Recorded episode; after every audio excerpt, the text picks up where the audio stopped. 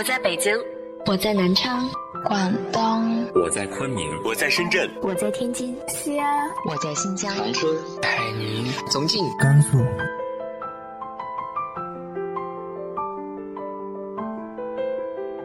这里是 FM 幺八零八四，昨天的你的现在的未来，我是主播背着吉他的蝙蝠女侠。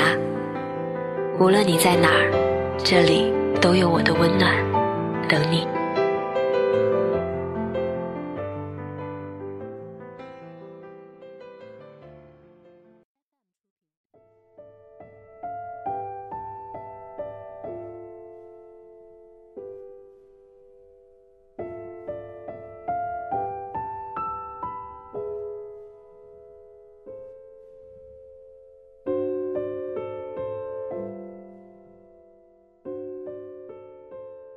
嗨，亲爱的你，晚上好。我始终不太愿意承认父母已经老了，尽管他们自己都开始承认自己不如从前了。上一次回国，行李箱很沉，在我印象中，健壮的父亲也不能独自一人去提我的箱子了。回到家，发现妈妈。也不再能轻松的穿针引线了。时光，真的带走了些什么？不变的，只有爱吧。今天和大家分享的文章来自于豆瓣作者微凉的《老人》。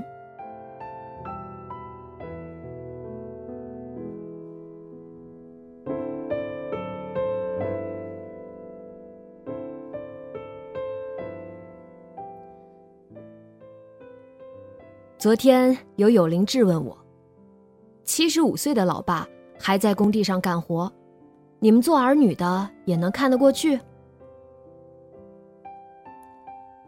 我看到这话，心里虽然惭愧，但还是期期爱爱的为自己辩解。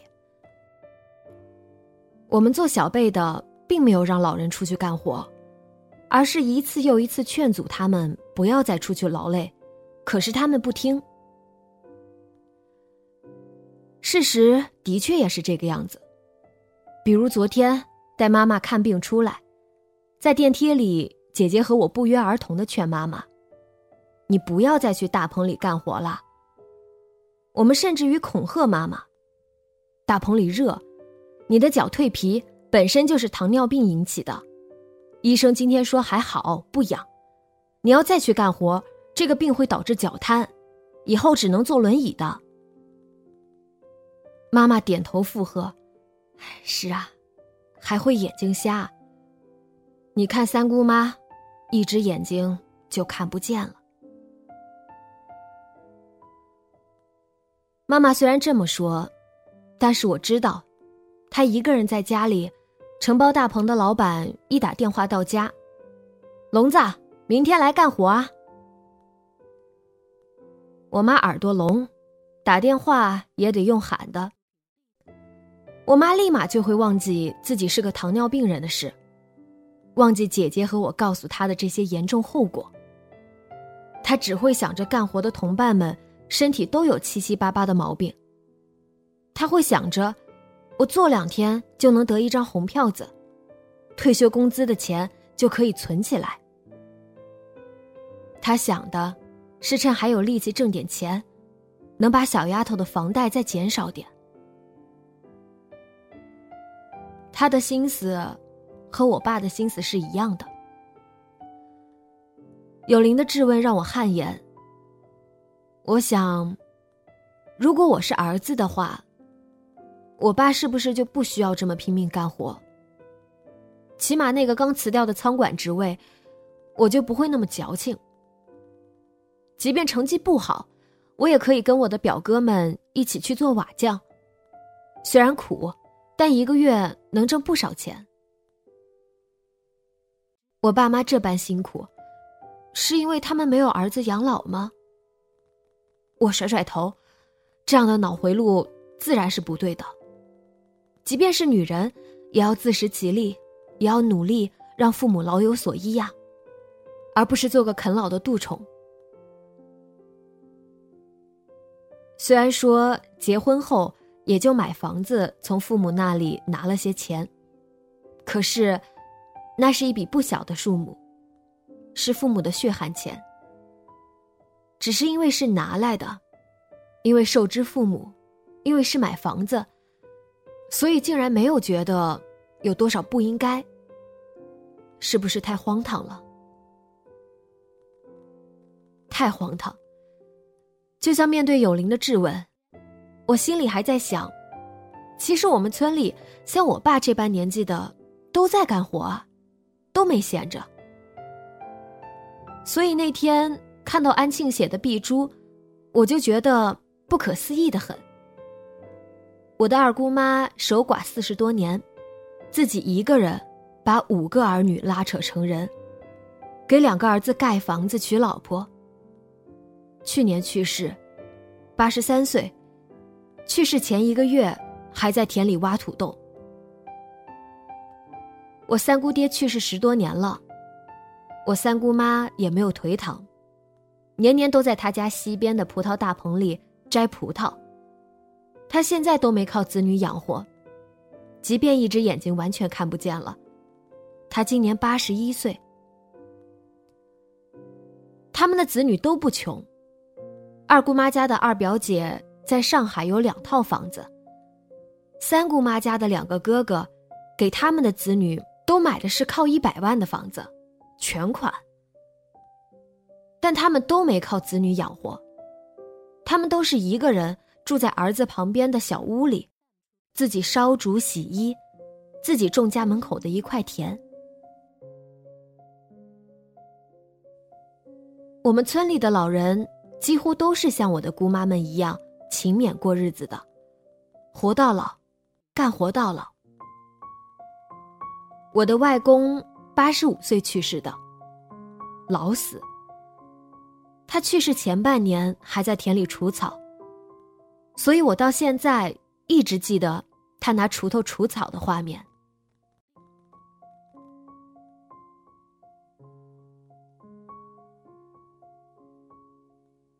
我们村里的田不像别的地方集中，每户人家都是一亩多田挨着别人家的一亩多田，所以不好机械作业。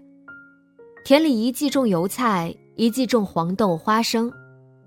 油菜是一颗颗拔秧再摘下去，黄豆、花生是一铲一铲弯腰盛下去。年轻人都出去打工了，这些田里活。都是家里六十七十八十岁的老人做的。现在村里大部分田被浙江、安徽的年轻老板承包了，村上六七十岁的老人就去大棚里干活。村头女儿在上海包工程的那对老夫妻，他们比我爸年纪还大一点，夫妻两个一起去大棚里干活。我爸和我叔。做两天就不肯去了。大棚里干一天六十块，工地上干一天一百三十块，同样是一天。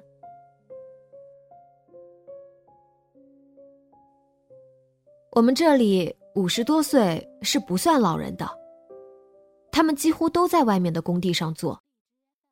建筑铁军那在全国都是有名的。我的表哥堂哥们。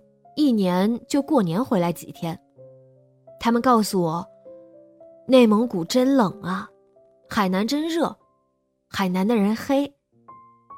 他们还告诉我，他们也坐了回飞机了，坐过高铁了，老板包的。我的哥哥们都是五十多岁的人了，他们的孙子孙女上幼儿园了，他们干的是纯体力活。经常要加班，他们在工地上还没有好伙食。我知道，不是所有地方的老人和我们这里一样。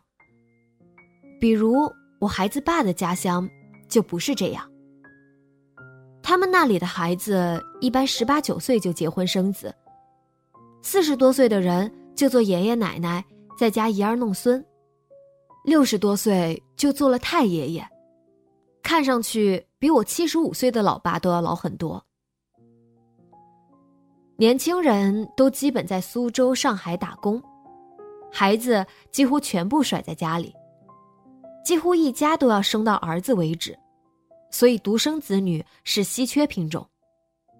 他们那里以前是计划生育的重灾区，现在应该是自动响应国家号召的模范区了。孩子是需要人带的，做了爷爷奶奶的。便是四十多岁，那也是老人。六十多岁的太爷爷，自然更是老人了。我五十多岁的公公谈起村上的同辈，总是羡慕的语气。他们都在享福，他还要上班熬到六十多岁。尽管他的上班大部分时间只是开着轿车跑到镇上的供电站。报个到就回来，偶尔学个习，开个会，然后大部分的下午都是在打牌。他们那里的老人不苦，可是奇怪的是，很少有人能活到九十多岁的高龄。我们这里的老人干活非常辛苦，可是和同事、陌生人聊天时，总是会听到。我太太九十二了，我把她接到我这里住两天。我太太九十多，还自己给我们一家烧饭。为什么干苦力的反而长寿？我总是不明白，大约是水土不同的原因吧。你们倘若不信，说我吹牛，可以去翻翻我去年写的《回乡偶记》一文。文尾有我偶遇拍下来的九十二岁的老太太坐公交车的照片。我们这边小城早上的公交车上，大部分是六十五岁以上的老人。他们坐公交车下乡去买菜，一是坐车不花钱，二能沿途看风景，三能车上唠唠嗑，美呀。就是苦了坐公交车去上班，在车上眯眼打盹的年轻人，老人们总是聊得太欢了。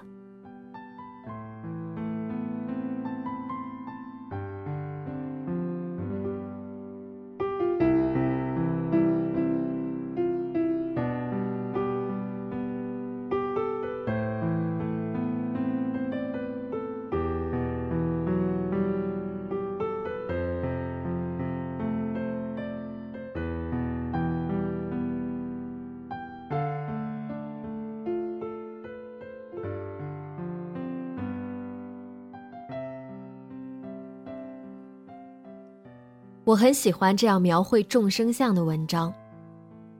其实，在我看来，只要父母开心、快乐，他们愿意做什么，我都不会干涉。